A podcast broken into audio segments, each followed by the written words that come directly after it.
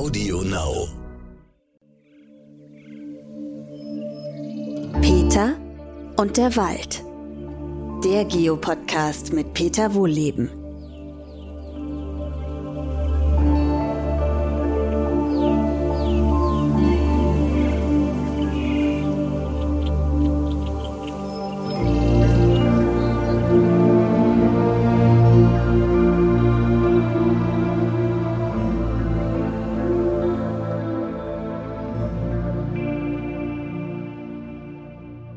Hallo Pierre, schön, dass du mit an Bord bist. Hallo, freue mich hier dabei zu sein. Ich frage dich mal direkt nach deinem schönsten Walderlebnis, wie wohl wissend, du beschäftigst dich ja auch sehr viel mit Wald- und Klimawandel, dass das das eine oder andere Mal schwerfällt, aber es gibt ja auch schöne Walderlebnisse.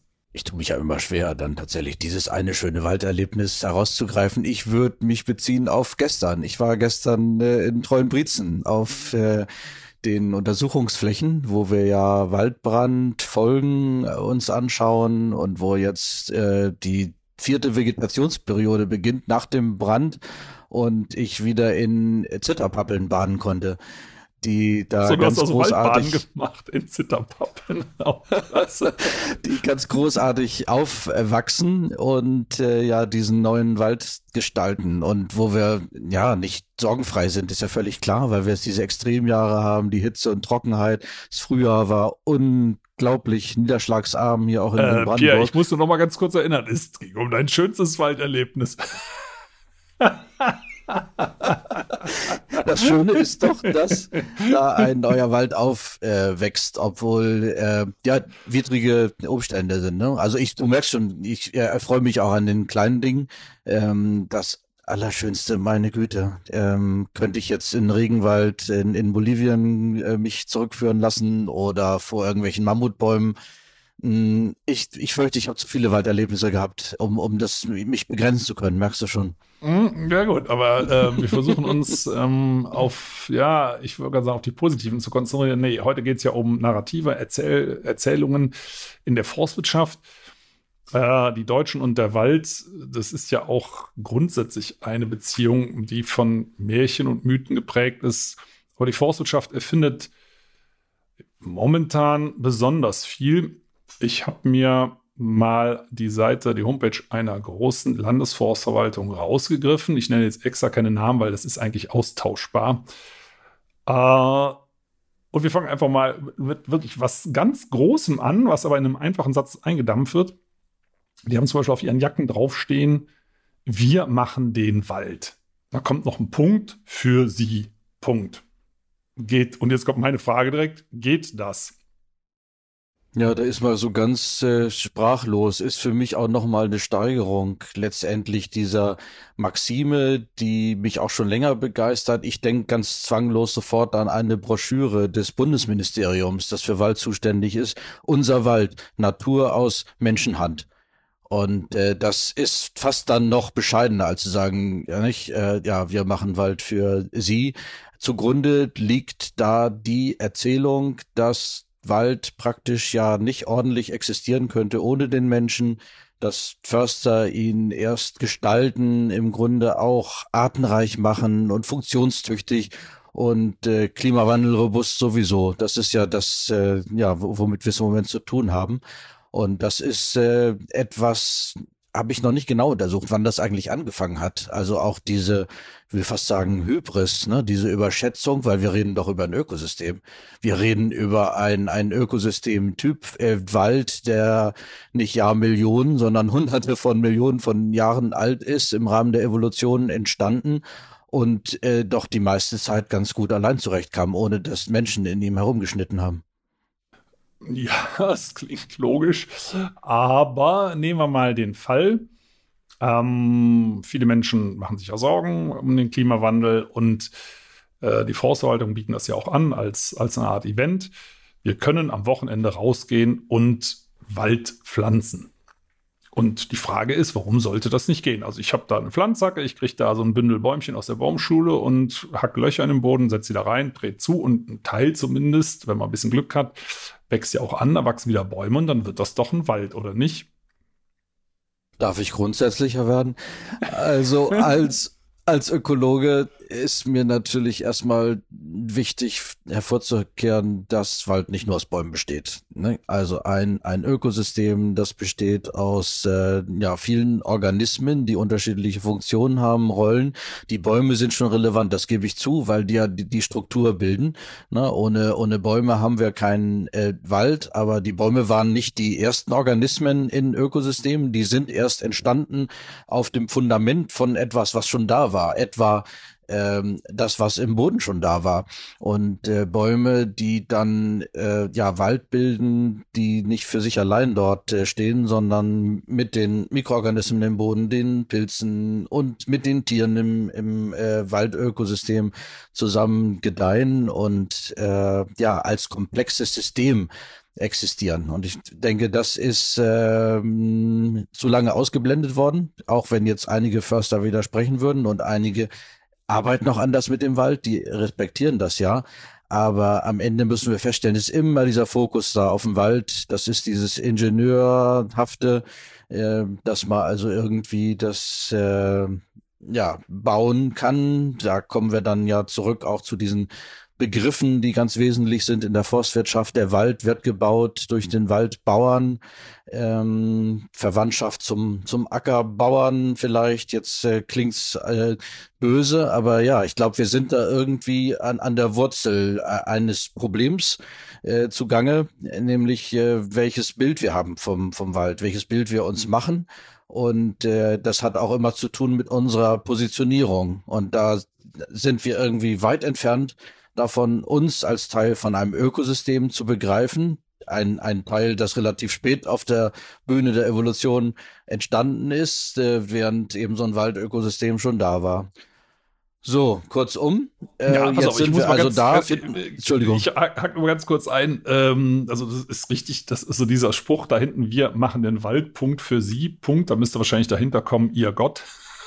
Das, das muss, musste jetzt sein, sorry. Ja. Ähm, aber ich komme nochmal auf die ganz vielen Arten zurück, weil es ist, ist logisch, ich habe das Fass aufgemacht, ähm, was du jetzt füllst. Wie sieht es denn aus?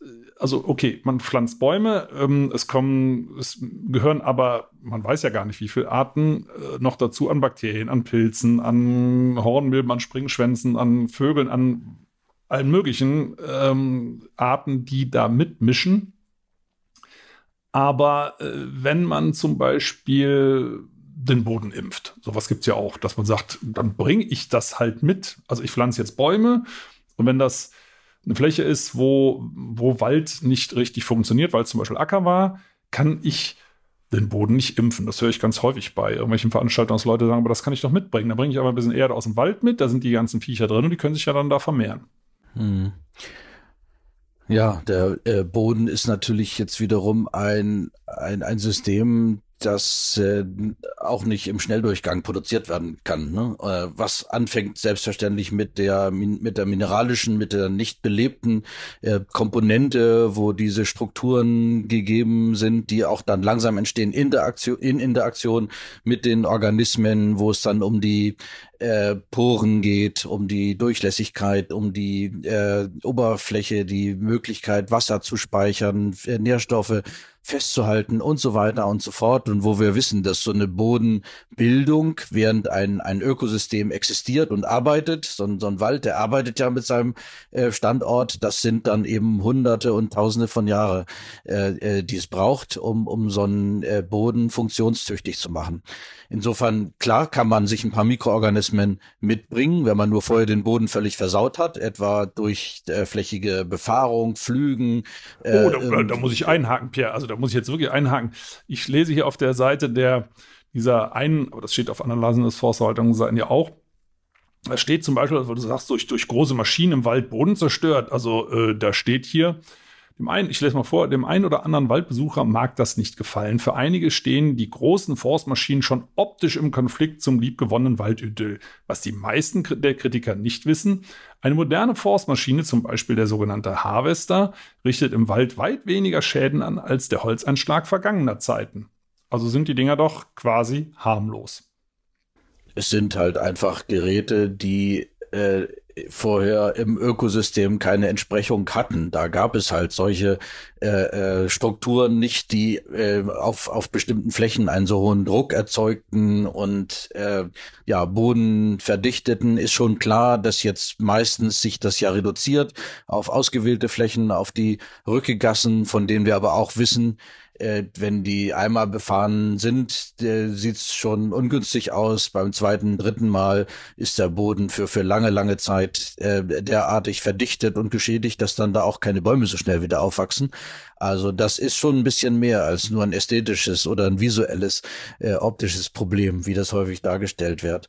Ne, das sind schon heftige Eingriffe und wenn wir uns dann anschauen, wie äh, breit solche Rückegassen sind und wie viele es gibt im Wald davon und äh, das dann mal hochrechnen äh, und zusammennehmen auch noch mit den Waldwegen, die es ohnehin schon gibt, ist es halt dieses irrwitzige System der, der Zerschneidung und, und Verdichtung, was ja dann 15, 20 Prozent der, der Waldfläche ausmacht. Und äh, das sind dann nebenbei ja auch äh, Zerschneidungen, die unterirdisch wirken, wo gegebenenfalls dann die Wurzeln und Pilzgeflechte, die Mykorrhiza, äh, nicht, nicht unter diesen Rückegassen äh, durchreicht und wir deshalb eine Parzellierung haben eines eigentlich kontinuierlichen Waldökosystems.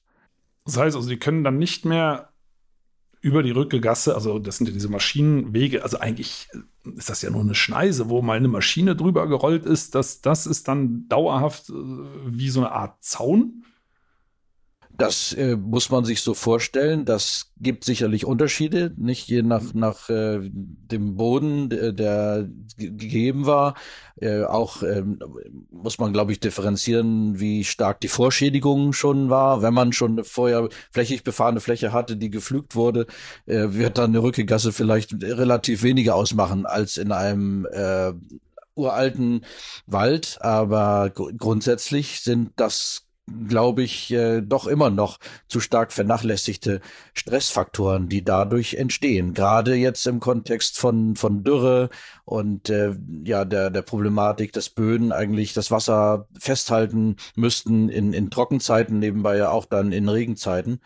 Äh, es wird zu wenig auf den Boden geachtet. Und ein bisschen impfen, um darauf nochmal zurückzukommen, glaube ich, äh, gleicht das nicht aus. Äh, es gibt schon Hinweise darauf, dass Wald gut ist, der lange Zeit gehabt hat, sich selbst zu organisieren. Und da passiert eben auch viel im, im Boden. Das sind ja dann nicht irgendwie ein, zwei, drei Mikroben oder vier, fünf äh, Pilze, sondern wirklich ähm, komplexe Wirkungsgefüge, die so ganz langsam äh, auch auch äh, ja im, Rahmen einer ökologischen Evolution im Zusammenspiel mit den äh, Bäumen entstehen. Das lässt sich nicht so einfach imitieren. Also, das klingt sehr kompliziert und das ist es wahrscheinlich auch, aber kommen wir mal, also das, ich ah ja deswegen so ein bisschen rum, weil man das halt dazu alles verstehen müsste. Äh, aber Forstwirtschaft scheint das ja verstanden zu haben. Also es gibt, ich werfe dir mal zwei Aussagen auf den Tisch. Das eine ist äh, von einem Professor Bauhaus aus Freiburg, der sagt, dass die Selbstheilungskräfte der Natur ein evidenzfreies Narrativ sind. Das heißt, es gibt keine Hinweise darauf, dass Natur es noch drauf hat. so interpretiere ich das jetzt mal ein bisschen flapsig.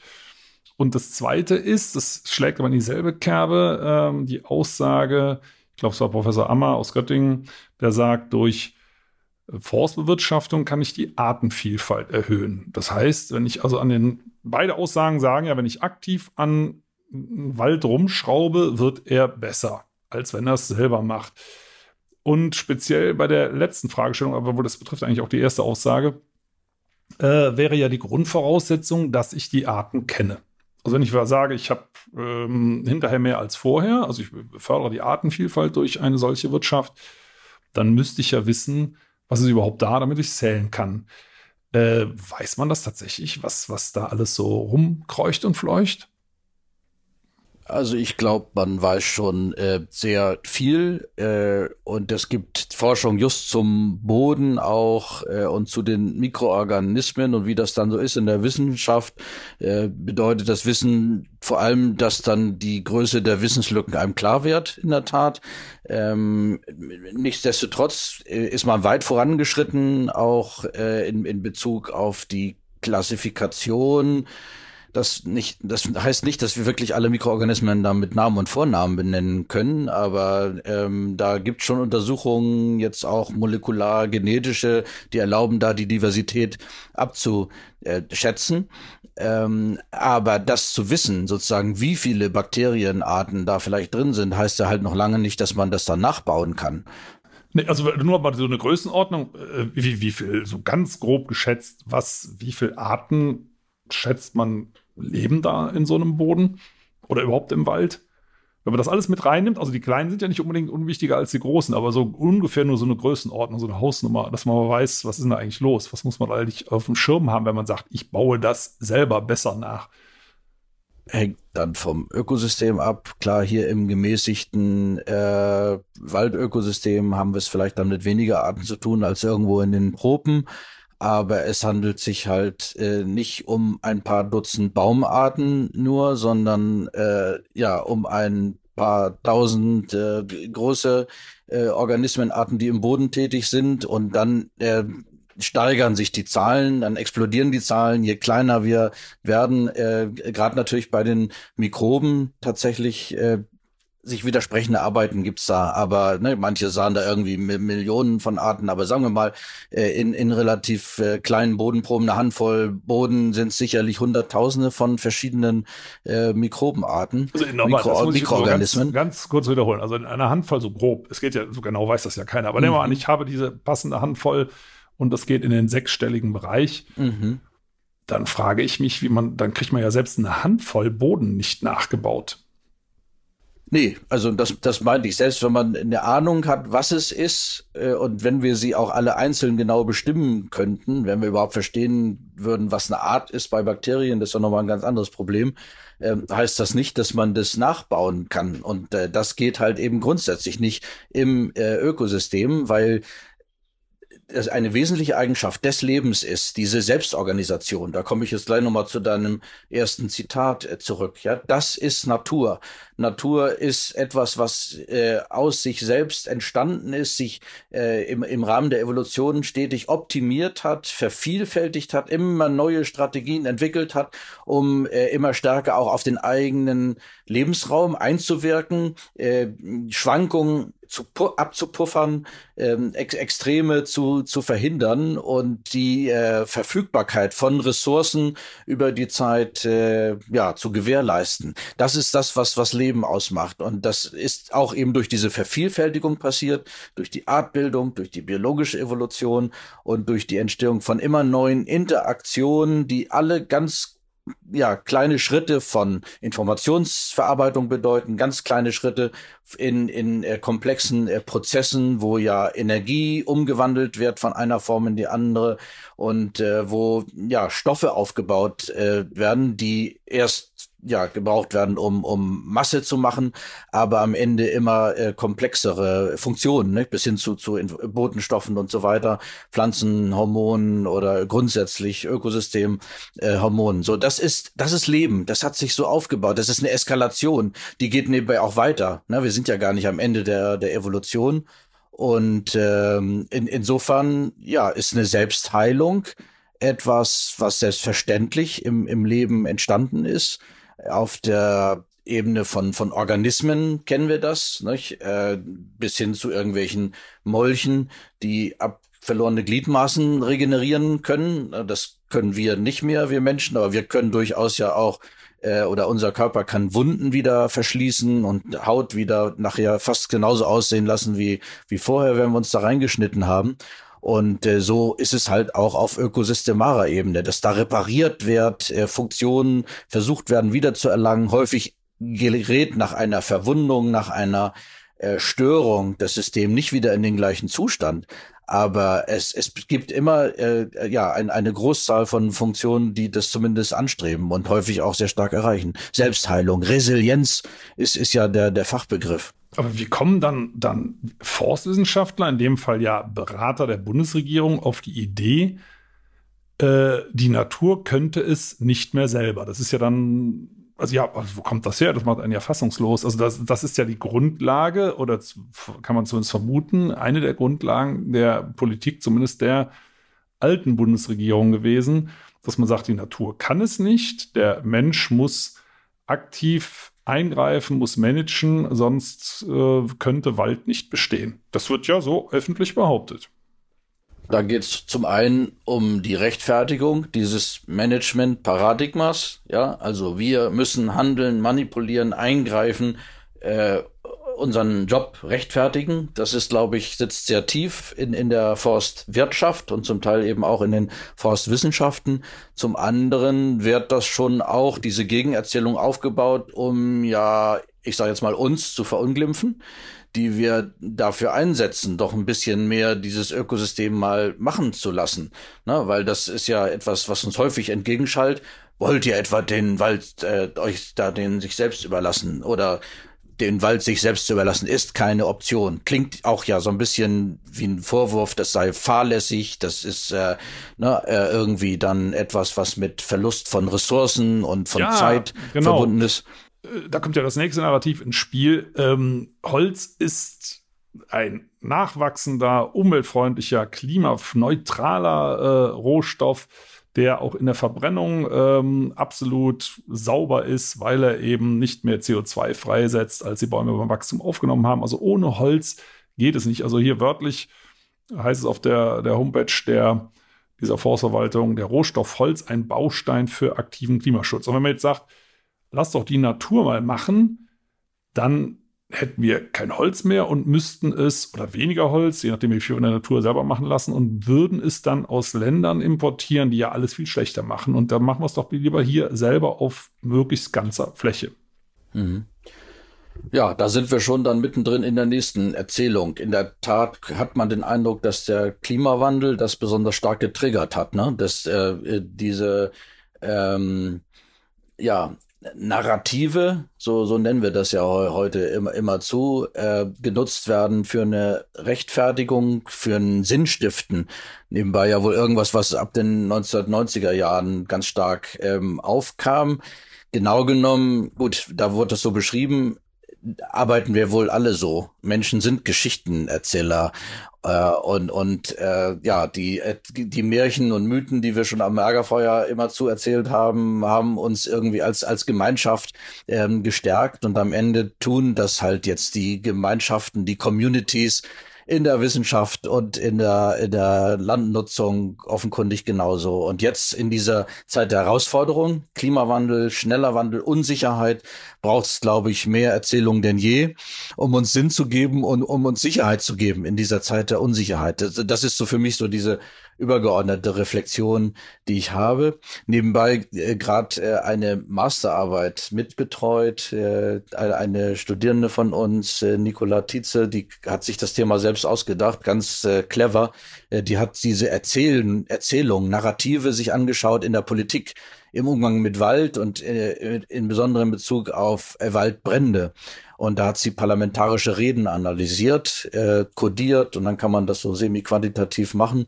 Da kam äh, raus, äh, dass eben da der Wald auch immer ganz stark personalisiert wird, personifiziert ähm, der Wald als Opfer, als Retter und die Förster natürlich genauso. Und das ist, scheint jetzt ganz wichtig zu sein in, in der Zeit der Herausforderung, der Krise, die es ja nun halt äh, zu beobachten gilt. Ja, also ich meine, es klingt doch aber auch zu schön, um wahr zu sein, wenn man sagt, äh, Holz hilft uns und hilft dem Klima, wenn wir es verbrennen. Ich meine, es, es klingt auf der anderen Seite natürlich nicht schön, wenn man Wald verbrennt, aber wenn es dem Klima doch hilft. Mhm. Ja, was halt das Ärgerliche ist an diesen Erzählungen, äh, ganz leicht, dass sie einen größeren Teil von Evidenz, von Fakten ausblenden und, und dass diese Erzählungen fußen auf, auf idealerweise ein, ein paar äh, Befunden und, und Ergebnissen aus der, aus der Forschung, aber äh, dann sich versuchen selbst zu bestärken. Und da wissen wir halt durch die ähm, wissenschaftlichen Arbeiten, gerade zum Thema Holz, Klimaneutralität, Emissionen, die freigesetzt werden bei der Waldnutzung, äh, bei der Bodendegradation und so weiter, dass das alles nicht so einfach ist. Und äh, inzwischen wissen wir doch auch, wie alte Wälder äh, selbstverständlich äh, optimiert sind äh, dadurch, dass sie wie ja äh, Bioreaktoren äh, und, und Schwämme, die also Wasser aufsaugen, Biomasse akkumulieren, Energie, äh, unheimlich effektiv und stabil letztendlich auch das Kohlendioxid äh, festlegen und äh, dafür sorgen äh, über, über lange Zeiten, dass es eben nicht freigesetzt wird. Das ist ja genau die Grundlage auch äh, für die äh, für das Vorhandensein von fossiler Energie, die wir heute nutzen. Dass, dass Wälder das so gut abgelegt haben äh, und unter die Erde gebracht haben, dass es äh, ja diesen Effekt dann gab, auch der Beeinflussung der Atmosphäre durch äh, die Wälder.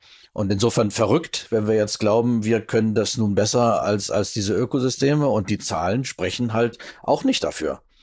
Also gut, also wenn Holz jetzt schon kein, dann kein Ökorohstoff ist, also doch nicht. Vor allem, dass der Einschub muss sein. Also ich habe das ja früher auch geglaubt. Äh, bin ja auch durch die Ausbildung gegangen, Hochschulausbildung und äh, habe es dann auch beruflich ja gemacht, dass Wälder Kreisläufe sind und es sind ja zumindest teilweise sind es einfach Senken. Ne, die das, die dauerhaft auch einspeichern oder wenn sie dann äh, in Richtung Kreislauf gingen, dann erst nach vielen Jahrhunderten oder Jahrtausenden und unsere Wälder sind ja viel zu jung, die bleiben immer am Anfang stehen, so wie bei, bei diesem Spiel Monopoly, zurück auf los, ziehe, ziehe nicht 2000 Euro ein, sondern fang nochmal von vorne an. Aber es ist noch mehr als Kreislauf. Ja, das ist klar. Wir unser altes Bild bis in die Antike zurückgehen, äh, dass äh, da alles äh, recycelt wird. Aber nein, ich, ich will es nochmal sagen, Ökosysteme akkumulieren äh, Materie, akkumulieren Energie, die werden immer besser. Ja, es ist diese Eskalation der Selbstoptimierung und insofern ist das ein Riesenunterschied, ob wir einem Wald das Holz lassen, äh, äh, das im Absterben und sich zersetzen, jede Menge Funktionen erfüllt im System und dann im Tod auch noch und zerlegt nachher in organische Moleküle immer noch eine Funktion hat, äh, zum Beispiel in Bezug auf, auf Wasserspeicherung, Substratbildung für die nächste Generation von Bäumen und so weiter oder ob wir das Holz rausnehmen.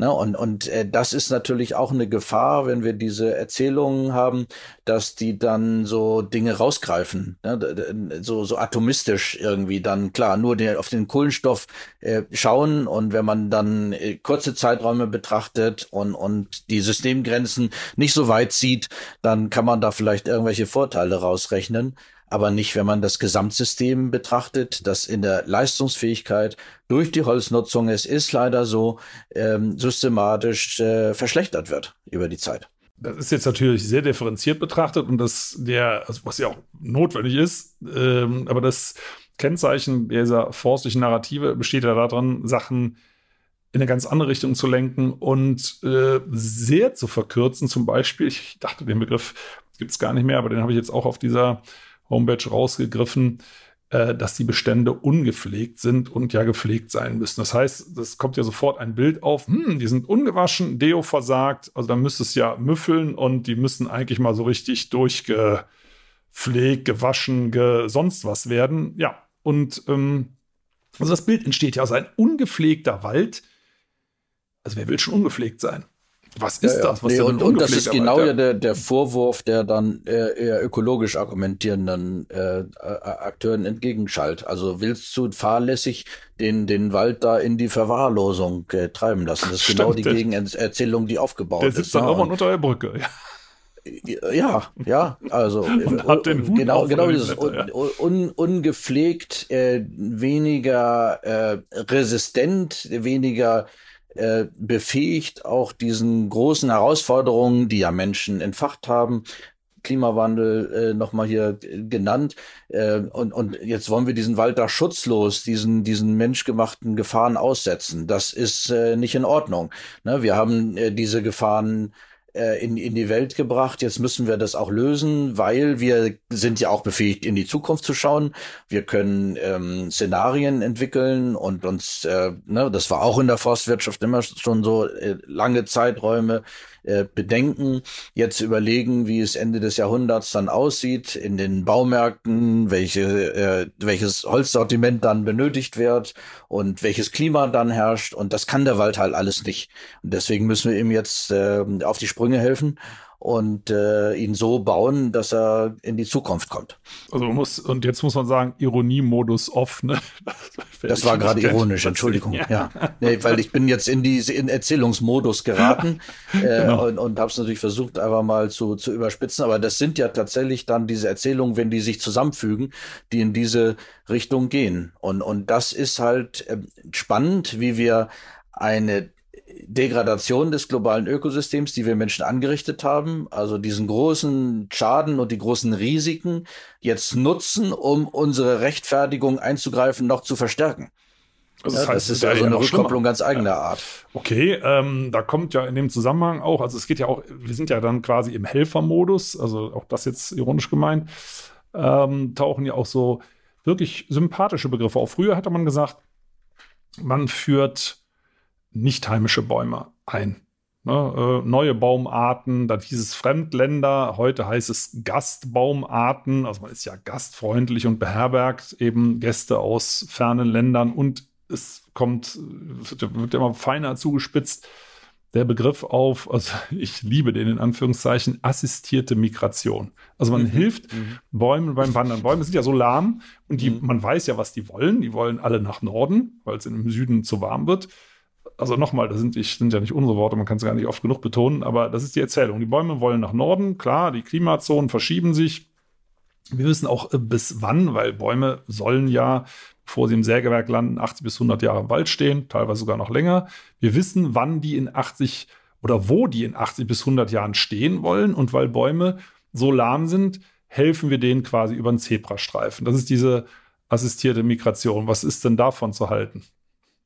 Das ist nebenbei glaube ich, kein Narrativ oder auch, auch keine Begrifflichkeit, die in der Forstwirtschaft oder in der Forstwissenschaft entstanden ist. Das ist schon, äh, stammt, glaube ich, aus dem Naturschutz oder so aus, aus der Conservation Science, Beschäftigung mit dem Klimawandel. So geht jetzt so seit zwei Jahrzehnten äh, die Sorge, dass eben Schutzobjekte in, in ihren Schutzgebieten dann nicht mehr zurechtkommen und dass man dann wirklich die, die Frösche da über die Straße tragen muss oder sogar drei Ecken weiter, damit sie äh, weiter existieren existieren können. Also das zur Entlastung. Das ist auch ein Beispiel für ein Narrativ, tatsächlich auch für ein, ein ja, es ist ein gutes Beispiel dafür, wie Sprache immer auch äh, unser Denken prägt und am Ende auch das, das Handeln. Das müssen wir uns immer bewusst machen. Das hast du gerade auch schön rausgearbeitet über diesen Wandel der Begrifflichkeiten, wo man auch versucht, dann politisch korrekt zu bleiben und am Ende aber eben durch die Begrifflichkeit sich was Neues impliziert. Und am Ende sind wir immer ganz nah dran an Neusprech, Newspeak, George Orwell,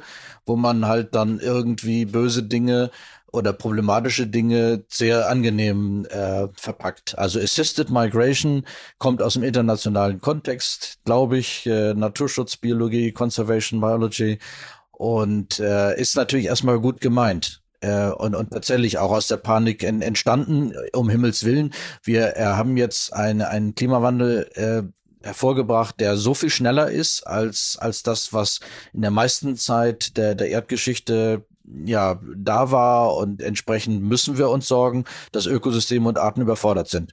So, das ist erstmal richtig.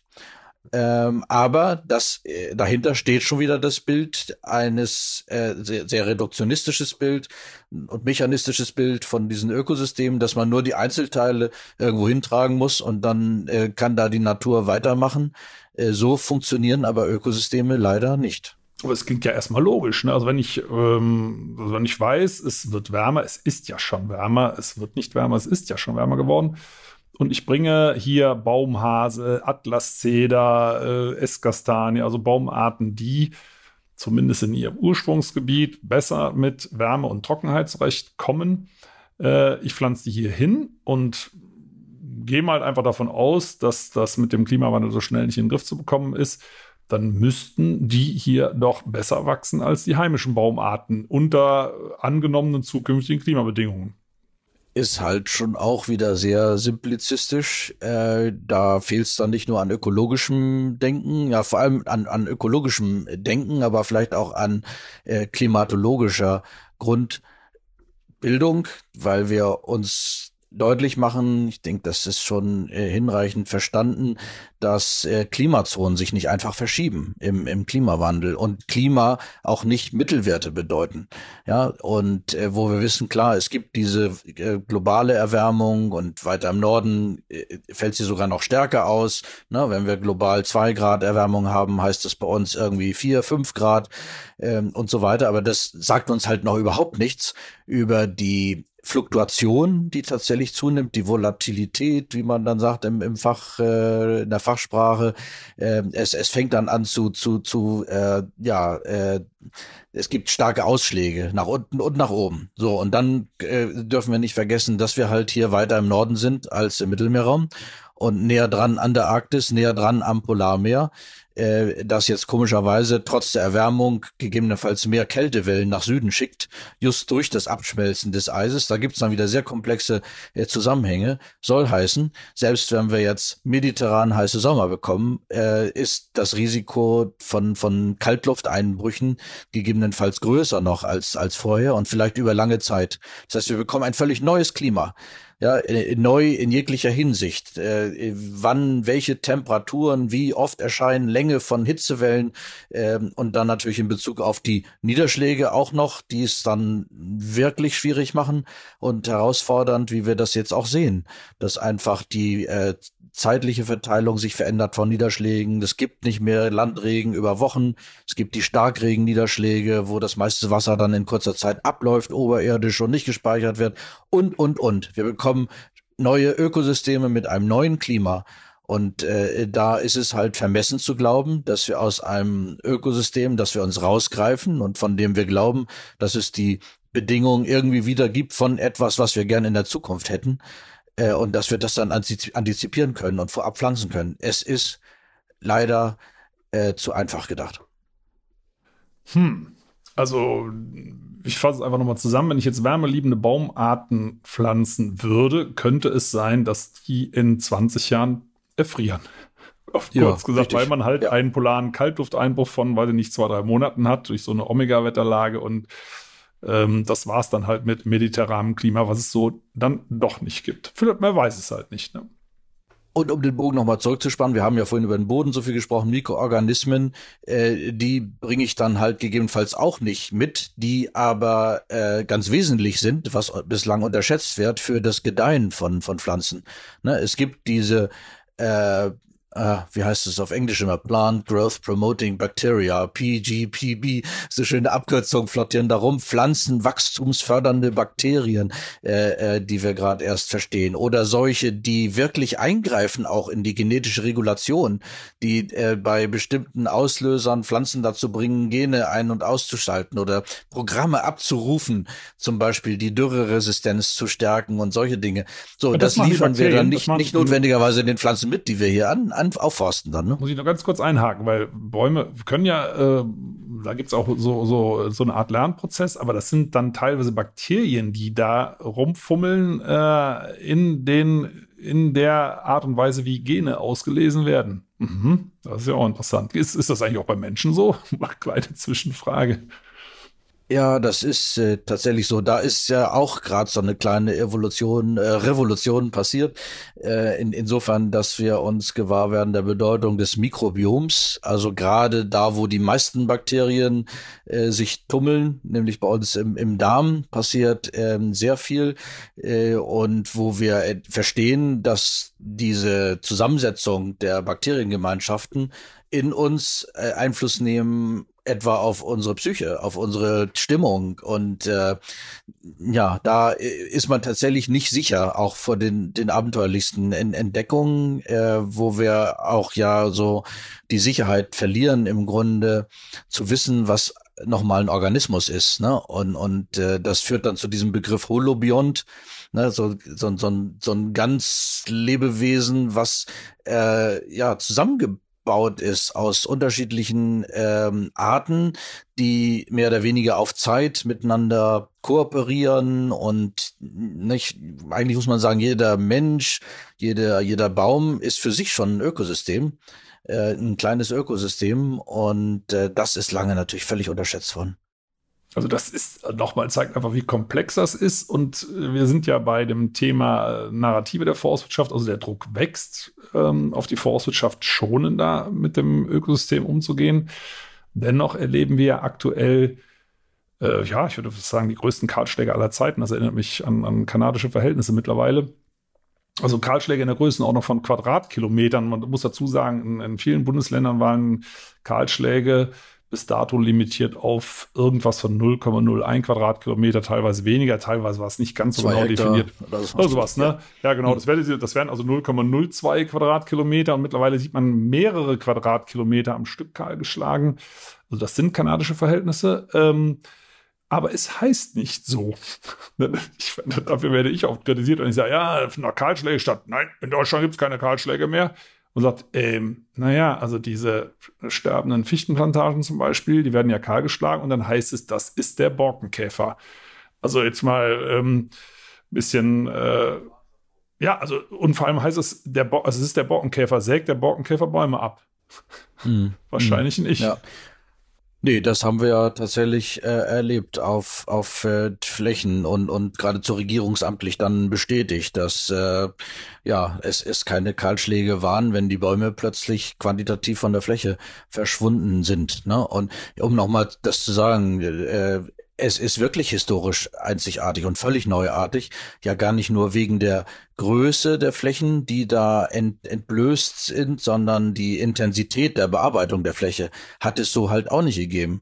Und in der Tat ist es alles sehr schnell gekommen. Ne? Wenn wir uns jetzt zurückdenken, irgendwie in, in, ins Mittelalter, wo große Teile Deutschlands auch waldfrei waren, das ist so langsam in, entstanden, unter anderen klimatischen Bedingungen nebenbei aber dann auch ohne Maschinen, die tatsächlich dann nicht flächig auf der auf, im Wald herumgefahren sind, geflügt und und gepresst haben.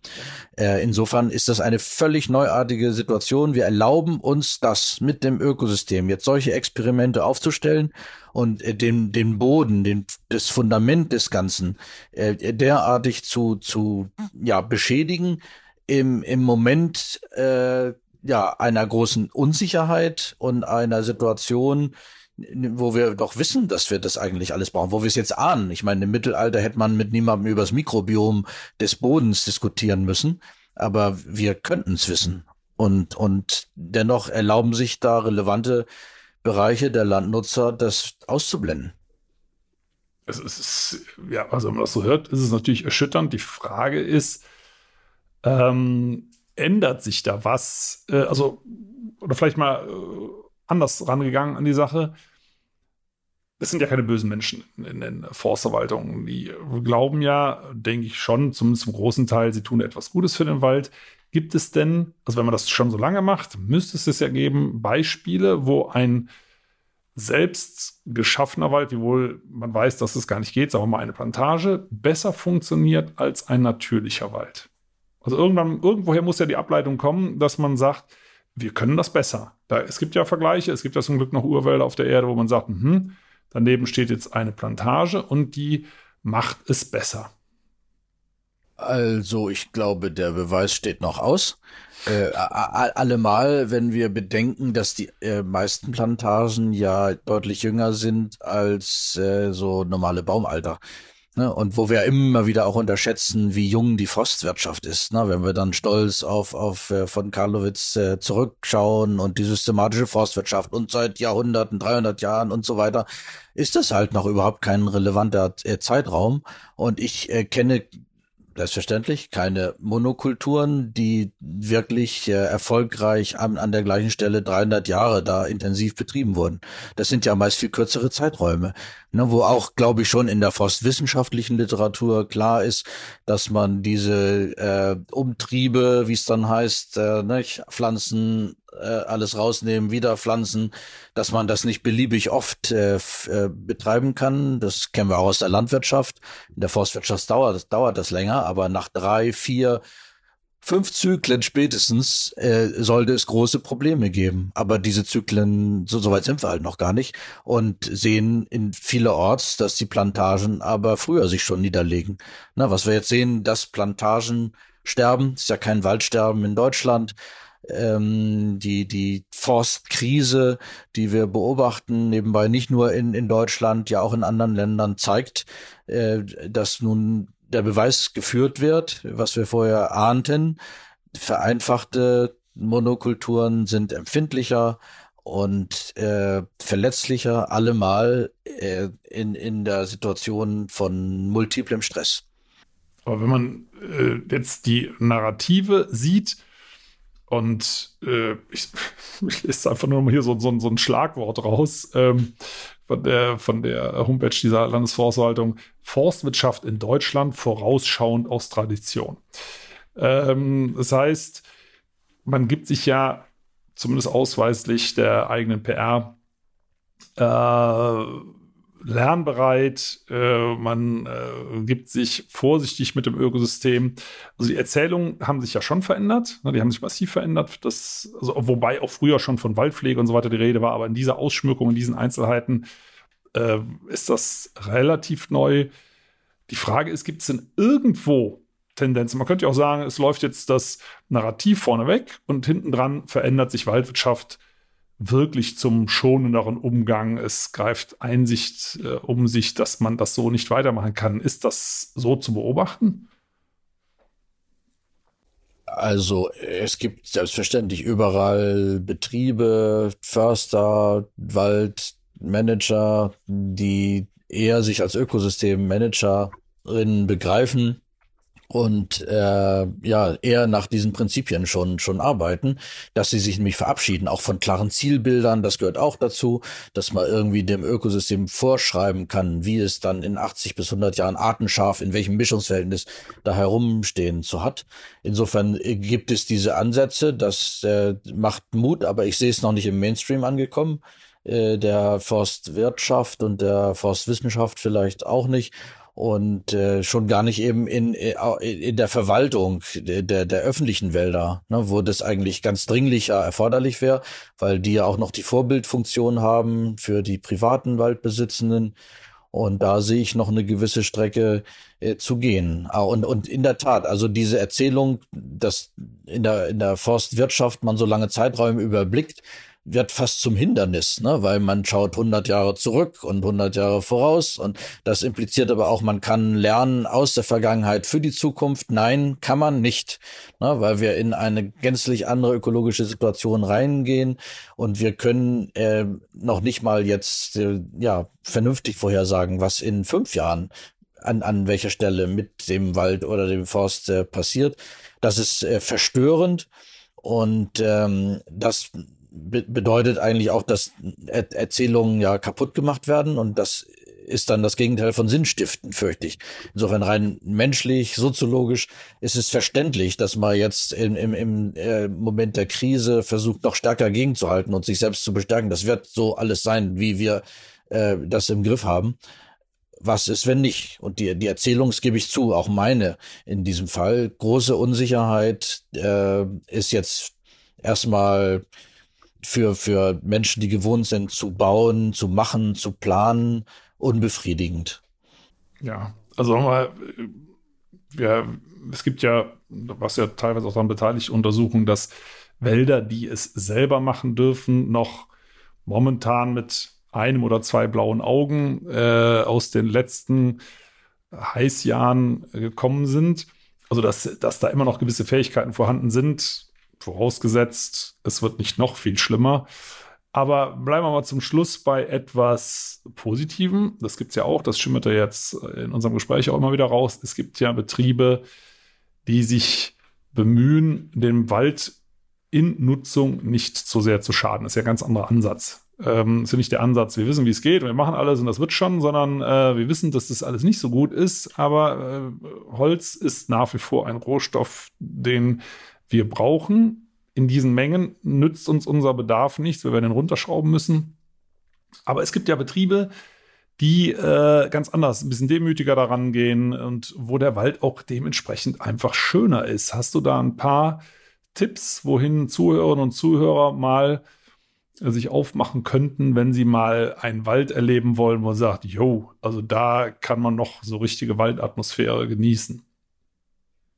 Gut, in unserer Szene ist der Klassiker, muss man inzwischen sagen, sicherlich der Lübecker Stadtwald, ne, der, ja auch über Deutschlandsgrenzen hinweg äh, bekannt geworden ist, wo genau dieses Konzept zurückgeht auf das Prinzip Ökosystem. Das Ökosystem äh, hat diese Selbst, äh, Kräfte der Selbstorganisation und Selbstregulation und äh, es ist ein, ein permanenter Fluss auch, auch des Entstehens und, und sich Entwickelns, wo wir nicht auch nicht entscheiden müssen, wo das System hingeht, ne, sondern äh, am Ende werden die Bäume geerntet, die, die gewachsen sind.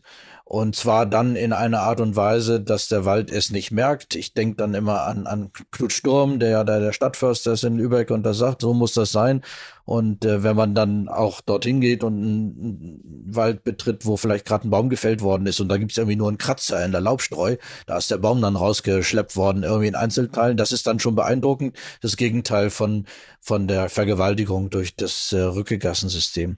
Aber es gibt auch andere Wälder, die sich da diesem schonenden, ökosystemorientierten Wirtschaften verschrieben haben, ähm, auch äh, im, im Bereich von, von ja, privaten Eigentümern oder ein Förster, mit dem wir kooperieren im, Schau, äh, im Biosphärenreservat Schaufheide Korin, Dietrich Mehl, äh, der da auch sehr ökosystemorientiert äh, vorgeht und, und tatsächlich immer wieder schaut, äh, nicht, äh, auch, auch jetzt in, in der Zeit der, der Dürre und so weiter, dass er sich überlegt, hm, da werde ich jetzt gerade mal die Buchen in, in Ruhe lassen ähm, nicht, weil das gerade wichtig ist, dass das Kronendach geschlossen bleibt oder sonst auch sich überlegt, wenn man einen Baum entnimmt, dass man den vorsichtig, auch das Umfeld darauf vorbereitet, dass da mehr Licht äh, erscheint und wirklich das mit dem Wald arbeiten im, im Dialog, richtig, auch mit dem Ökosystem und nicht äh, ein preskriptives Management, wo man äh, Ziele hat, die dann äh,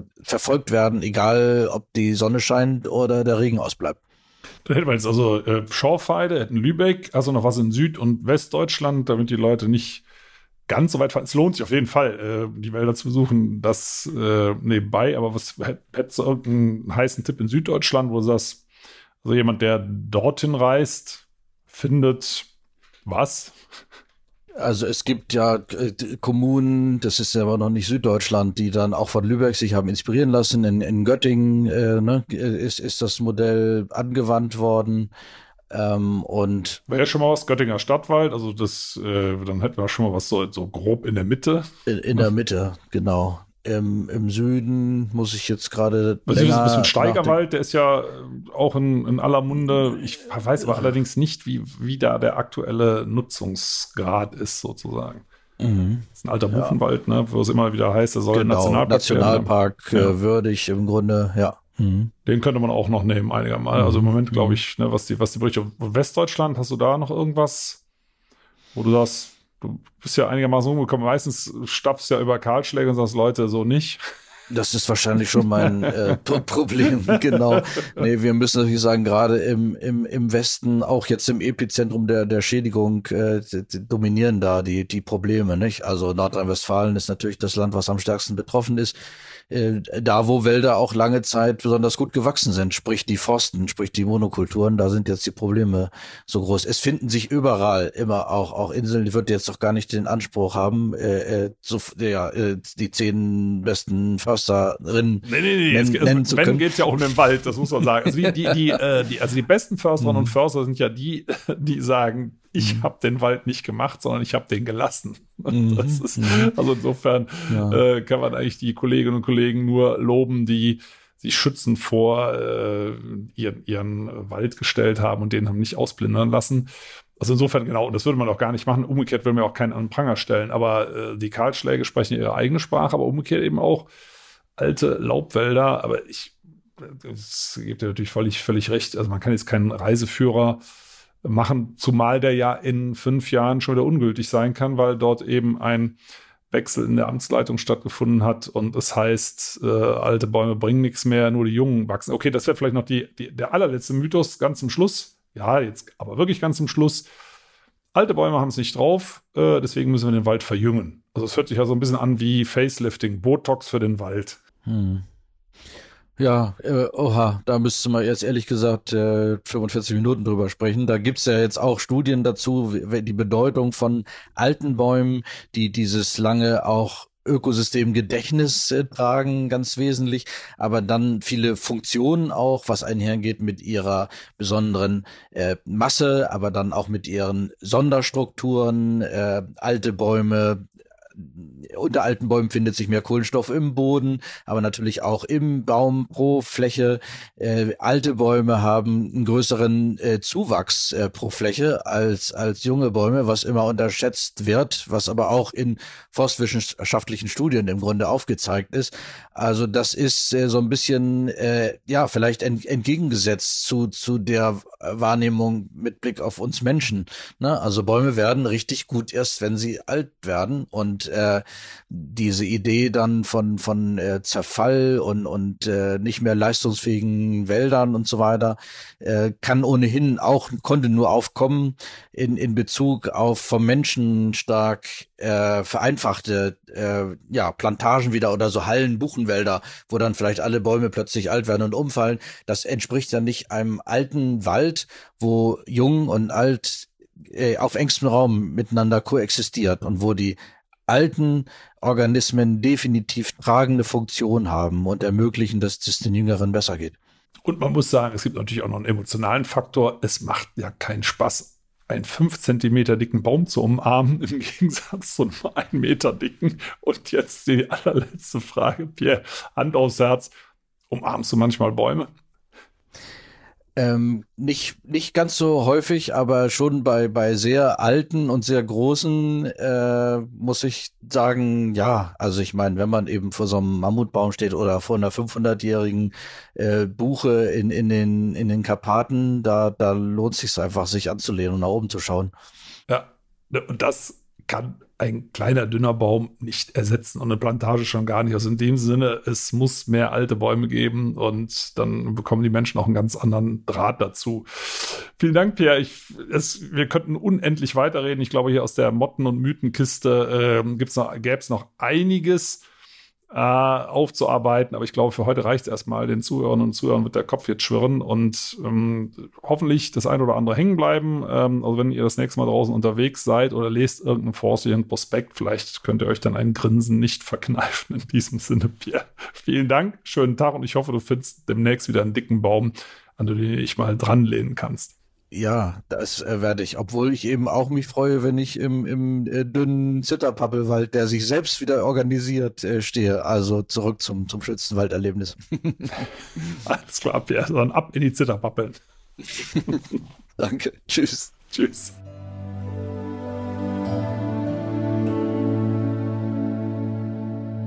Schön, dass ihr ja zugehört habt. Vielen Dank. Und wenn euch die Folge gefallen hat, abonniert doch den Podcast gerne auf AudioNow, Apple Podcasts, Spotify oder anderen Plattformen.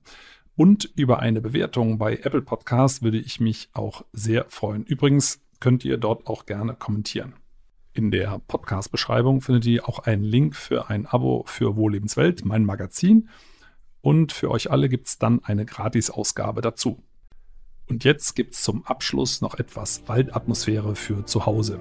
Viel Spaß beim Entspannen und bis zum nächsten Mal.